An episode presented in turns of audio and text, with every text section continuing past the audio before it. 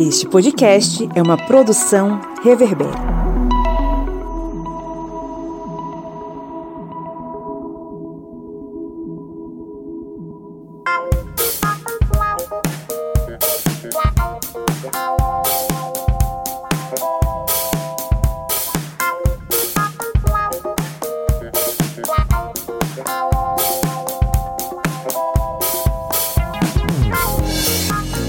Historiantes! Está entrando no ar mais um episódio da sua, da minha, da nossa Minipédia, o seu programete com conteúdo histórico expresso para você aprender, ficar mais sabido e mais sabida em no máximo 30 minutos ou um pouquinho mais, a depender da nossa empolgação em cada dia. Eu sou o Pablo Magalhães e estou aqui acompanhado, como sempre, do camarada Kleber Roberto. E aí, pessoal, beleza? Espero que esteja tudo tranquilo com vocês, porque aqui é só ódio e estresse. Nossa. o bicho tá. E lá das terras do Maranhão está ela, a senhora Joyce Oliveira. E aí, minha gente? Como é que estamos? Todo mundo tomado café aí? Vocês estão revigorados? O quê? É o quê? café, quero café! Quero não, café. hora dessa não dá não. Hora Não dessa dá não, velho. durmo. Não, não. Ô minha gente, eu bebo café e durmo como um Mas- anjo à noite, ó. Mas eu fui no meu, no meu interior e eu estou bem. Porque pra quem não sabe, eu sou do interior do Maranhão. eu Sou de Bacabal, viu? Arrasou.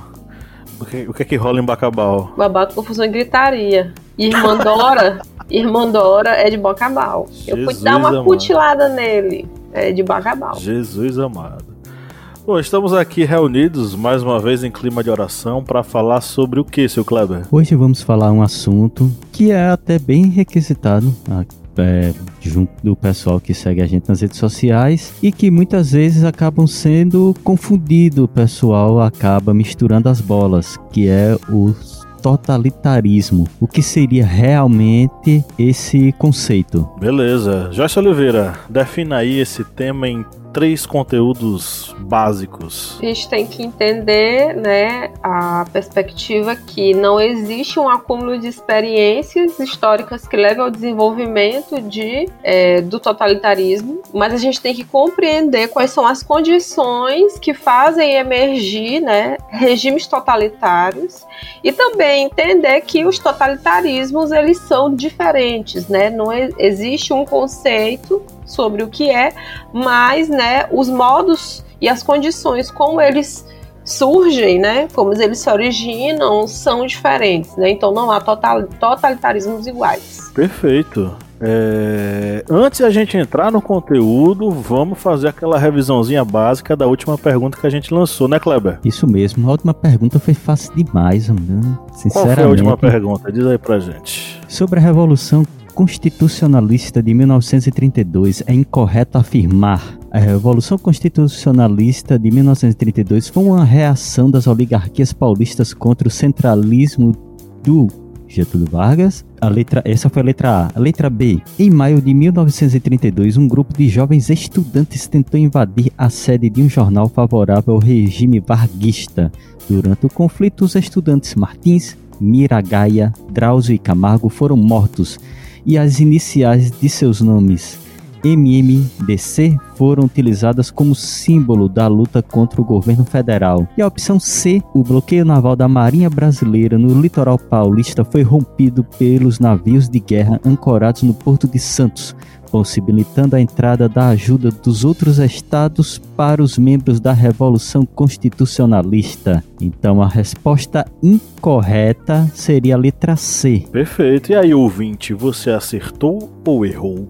Depois faça aí a sua revisão pra gente saber se você acertou ou errou. E um último recadinho pra você que nos ouve, tá no ar o nosso último episódio do podcast secreto. Esse último episódio do podcast secreto a gente falou sobre o complexo da barata e do chinelo. A gente falou aí um pouco sobre esse desejo de parte da sociedade brasileira em recorrentemente votarem pessoas que não lhes representa. Mas o quanto disso é necessariamente um traço cultural, o quanto disso tem a ver com alienação, influências outras, enfim. A gente bateu um papo bem legal. Quem é apoiador na Aurelo ou no Apoia-se já vai poder ouvir esse episódio gostoso do podcast secreto. É tempo de comer pastel, né? É isso aí. é tempo de comer pastel. É, pastel com caldo de cana. Justamente.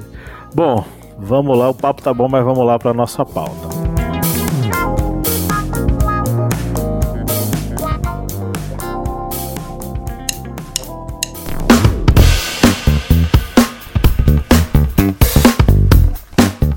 Camarada Kleber Roberto, qual é o seu aplicativo preferido para ouvir podcast? O meu aplicativo é o Orelo, porque ele é leve, fácil de utilizar e você pode encontrar todos os podcasts da família Historiante lá no Orelo. E a cada play que você dá lá nos podcasts, o Orelo vai estar fazendo uma contribuição simbólica para o historiante. Então, baixe o aplicativo e faça aquela maratona nos nossos podcasts.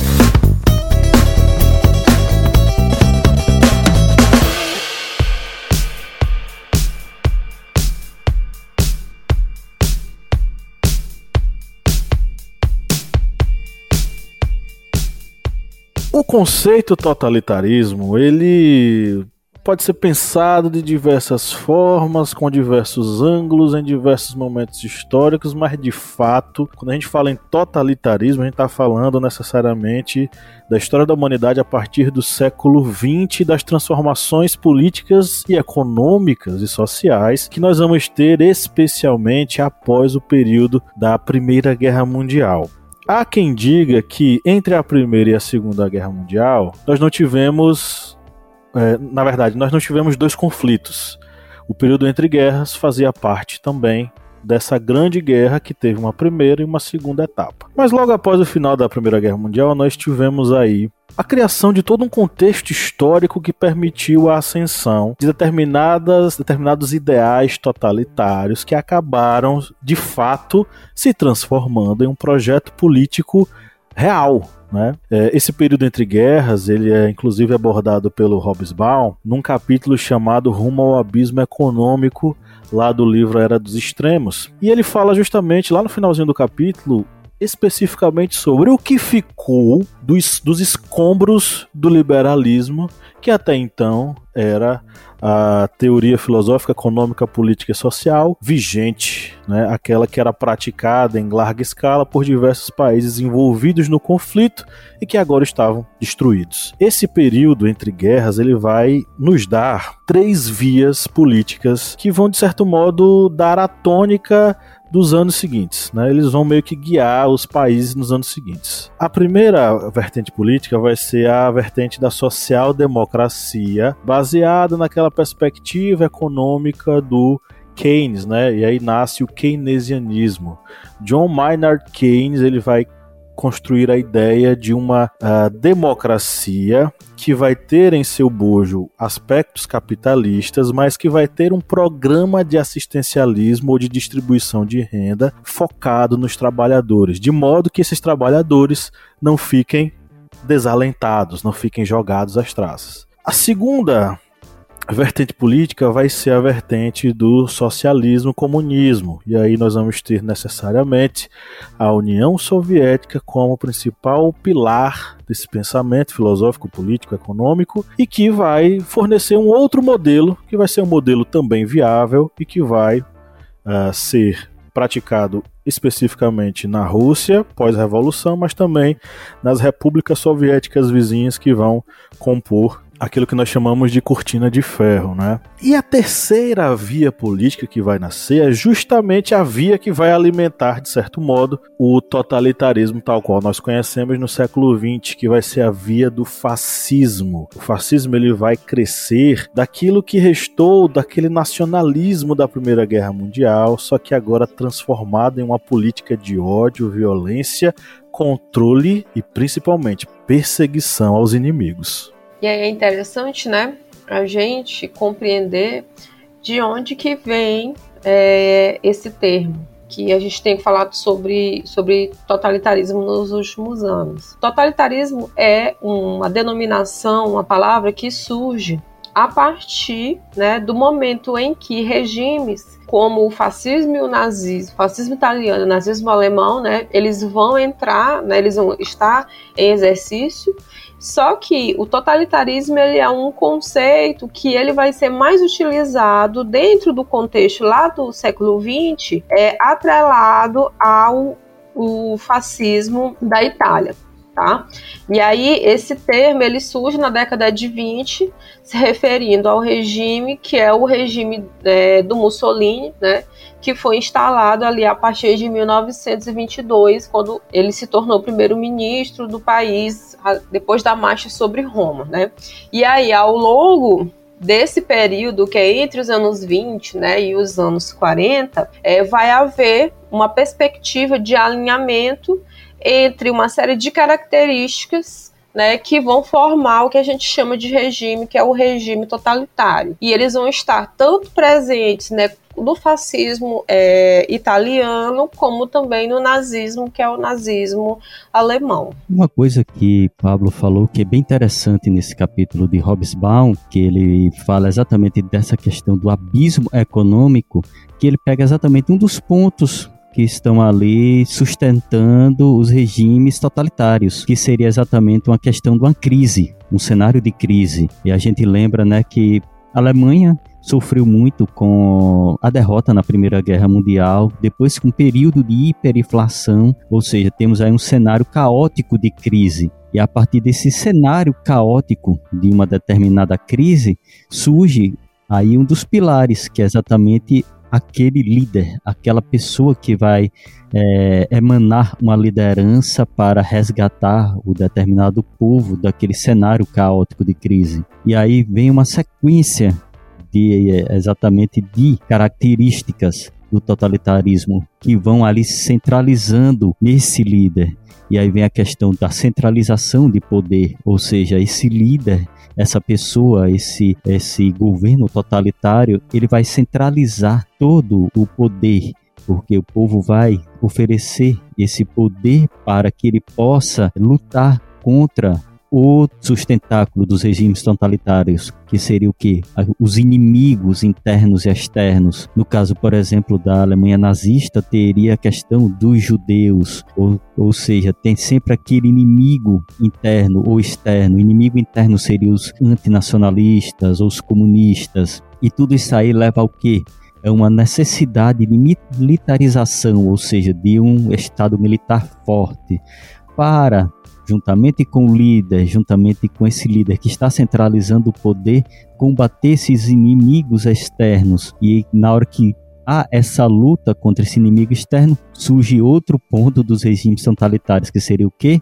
O terror. O terror desse que esse inimigo possa derrotar o nosso povo, possa escravizar o povo, possa utilizar é, ferramentas econômicas para nos jogar de novo na crise, ou seja, vamos vendo aí sempre vários é, pontos que se interligam dentro desse sistema, desse governo totalitário. E isso faz com que sejam governos que tenham uma liderança muito, digamos, forte sobre o povo, ou seja, os destinos do povo vão ser emanados, vão ser é, dirigidos por aquele governante que está centralizando o poder. E aí vem outros pontos que vão sendo ali aos poucos também implantados a doutrinação, a censura, a falta de partidos políticos para combater esse governo. Ou seja, vemos que vai sendo tudo centralizado em uma mão de ferro de um governo totalitário. E aí eu só queria fazer um adendo aí para estar tá falando, Kleber, é bem interessante o artigo que a gente usou aqui na, na a Minipédia, né, que é do João José Neves Barbosa Vicente, né?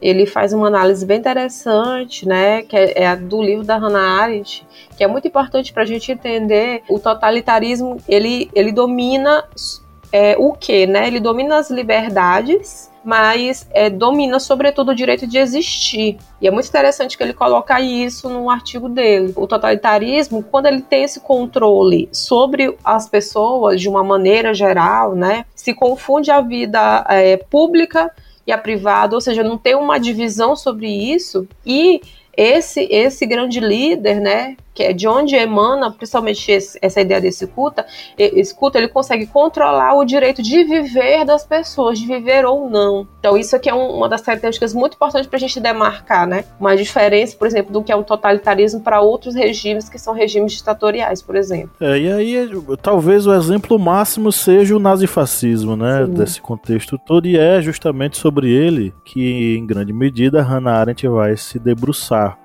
E aí tem outro trabalho, já se citou um dos, dos artigos que a gente está usando, tem o trabalho da Inês Madeira de Andrade, é Hannah Arendt e as origens do totalitarismo, que tem um trecho bem elucidativo, né? Hannah, ela diz o seguinte, Hannah Arendt sublinha a novidade absoluta do nacionalsocialismo em que tudo é possível e em que é a própria natureza humana que está em jogo. É na tentativa de mudar a natureza humana que Hannah Arendt vê o mal absoluto. O que significa mudar a natureza humana?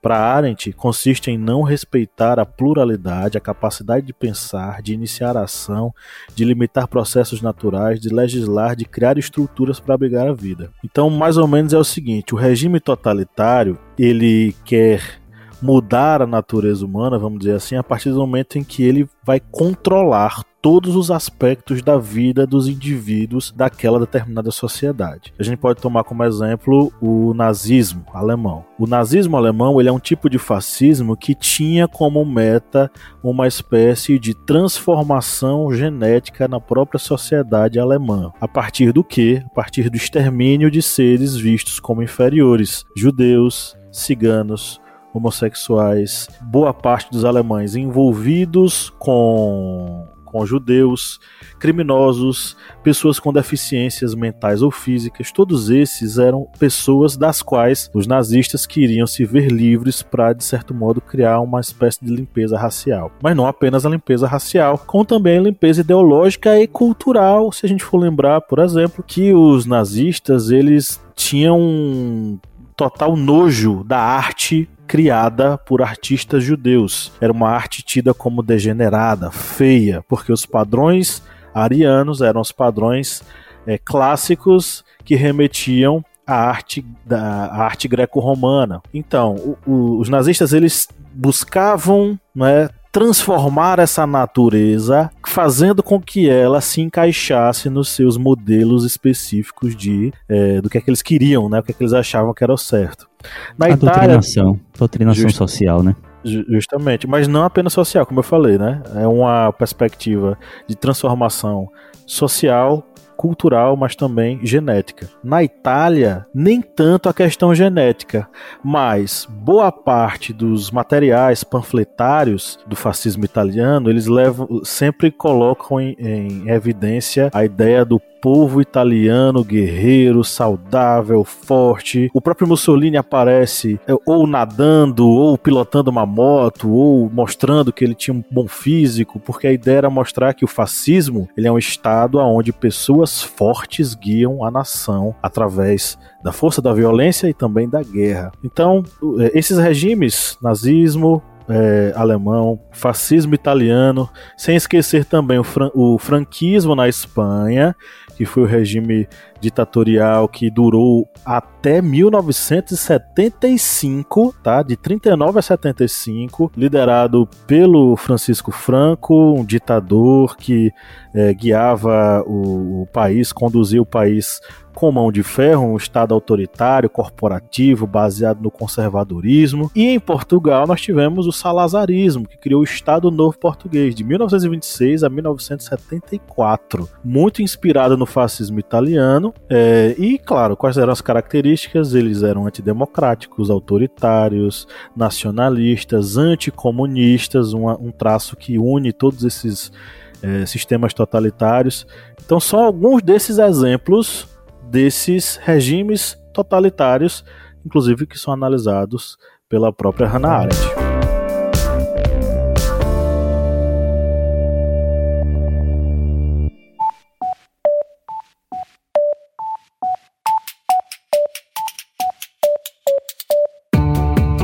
Jorge Oliveira, quem acompanha o historiante há um bom tempo, já curte o conteúdo pode nos ajudar a manter o projeto, né? Senhor pode sim. Quem quiser ajudar né, a gente do historiante a continuar produzindo esse conteúdo maravilhoso, pode ir lá no nosso apoia.se. Aí vai se tornar nosso apoiador e vai ter acesso a conteúdos exclusivos, a cursos que a gente produz para os nossos apoiadores, né, a materiais didáticos, vai também ter sorteios de livros, enfim, né? Tem podcast secreto, ou seja, vai ter um mundo novinho, exclusivo para quem for, né, aquela pessoa maravilhosa que resolver apoiar o historiante. E o endereço qual é? apoia.se barra historiante. O link tá na descrição desse episódio.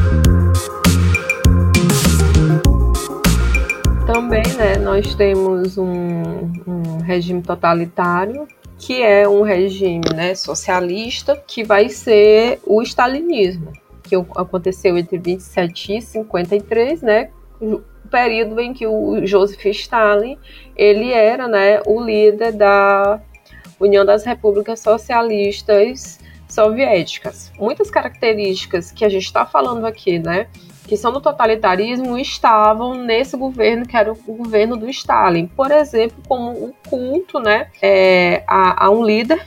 Então a, havia é, um culto à imagem do Stalin também. Só que ele também se utilizava da imagem do Lenin como uma forma de legitimar o poder como herdeiro né, de, de Lenin. É bom a gente fazer essa, essa ressalva. Havia né, a questão do controle político, o uso da censura, né? É, contra os seus opositores, o papel da propaganda né, no, no culto dessa imagem, desse grande líder, né, que é o Stalin, também era importante é, dentro desse processo que a gente falou aqui o uso da violência também como uma forma de controle, né, a criação dos regimes, é, de um regime de terror em relação a, aos opositores, né, militarização da sociedade, a bu burocratização do serviço público. Só que a gente tem que entender que essa ideia da burocratização do serviço público, isso está ligado também à ideia da economia controlada pelo Estado, que era a base do, do Estado, que é o Estado socialista, né. E aí, como eu expliquei para vocês aqui no começo do, é, do da Minipédia, né, a gente observa né, regimes totalitários, mas não necessariamente todos eles correspondem né, às características que a gente coloca como características entre aspas clássicas. A gente tem que perceber quais são as diferenças né, entre uns e entre outros. É como o nazismo e o, o fascismo, eles têm elementos que são elementos semelhantes entre si, mas a gente já está vendo aqui, né, no caso, por exemplo, do stalinismo, tem coisas que não são, por exemplo, encontradas, né? Por exemplo, a ideia do anticomunismo comunismo, né, já que os, os, os, stalinistas, né, o regime de Stalin era um regime é, socialista. E aí a gente vai vendo todos esses conceitos e a gente acaba pensando, né? Eu acho que muita gente aqui que está ouvindo esse podcast também vai pensar a mesma coisa se a ditadura militar no Brasil, esse período, essa longa noite, poderia ser considerado um regime totalitário. É algo que suscita, eu acho que uma discussão até um pouco longa. Poderia ser um tema até de uma outra minipédia. Sim. Mas aí a gente vê, né, que esse ponto que até Pablo comentou, Joyce também comentou bem, que acaba tendo umas diferenças entre a ditadura, os regimes ditatoriais e os regimes totalitários, que é aquela questão do, do esforço para se controlar o aspecto da vida pública e privada das pessoas. A gente vê muito isso no totalitarismo. Um exemplo, como citado, da Alemanha nazista, aquela necessidade de se eliminar o diferente nas artes, as pessoas. E isso daí incluía, por exemplo, nesse controle da vida, é, da vida das pessoas, os alemães que não poderiam contrair casamentos com judeus, por exemplo. Isso é uma forma de controle social. E aí isso a gente já não tem essa percepção na ditadura militar no Brasil. Pode-se comentar, por exemplo, ah, mas o AI-5, aquele que é considerado golpe dentro do golpe, mas na verdade só foi o, a natureza mesmo da ditadura militar se tornando ainda mais cruel, tem pontos que podem ser considerados pontos ditatoriais, mas acabam incorrendo exatamente nessas, nesses pontos que acabam se diferenciando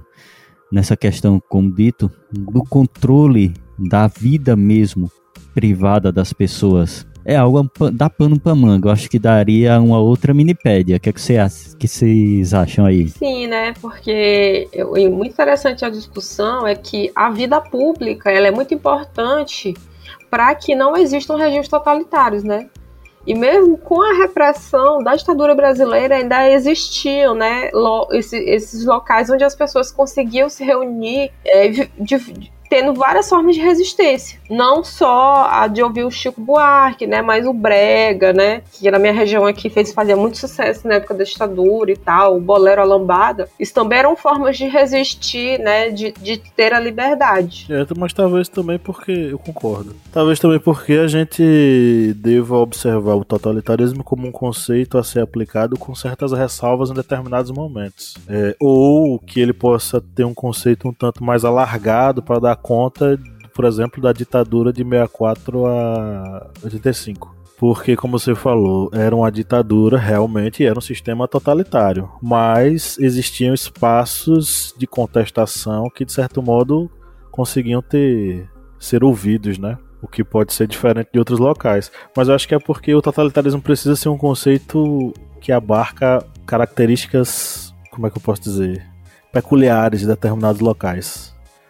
Ele tem que é, ser elástico. É, porque para se manter durante esse tempo todo, a gente tá falando aqui, por exemplo, de 21 anos, né? A ditadura teve que se reinventar, adotar determinados mecanismos, conceder determinados espaços para poder se manter no poder. Coisa que, por exemplo, não aconteceu no Estado Novo de Getúlio Vargas. O Estado Novo de Getúlio Vargas, em diversos aspectos, foi um Estado policial muito mais repressivo do que necessariamente a ditadura de 6485. Mas Querido e querida ouvintes, eu não estou dizendo que o 6485 não foi ditadura nem foi de regime totalitário, pelo amor de Cristo.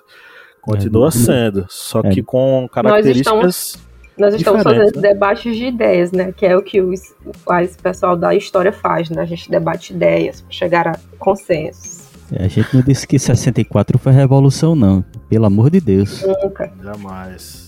Aí é você usar a revolução como papel higiênico, né? Pra limpar a bosta. É.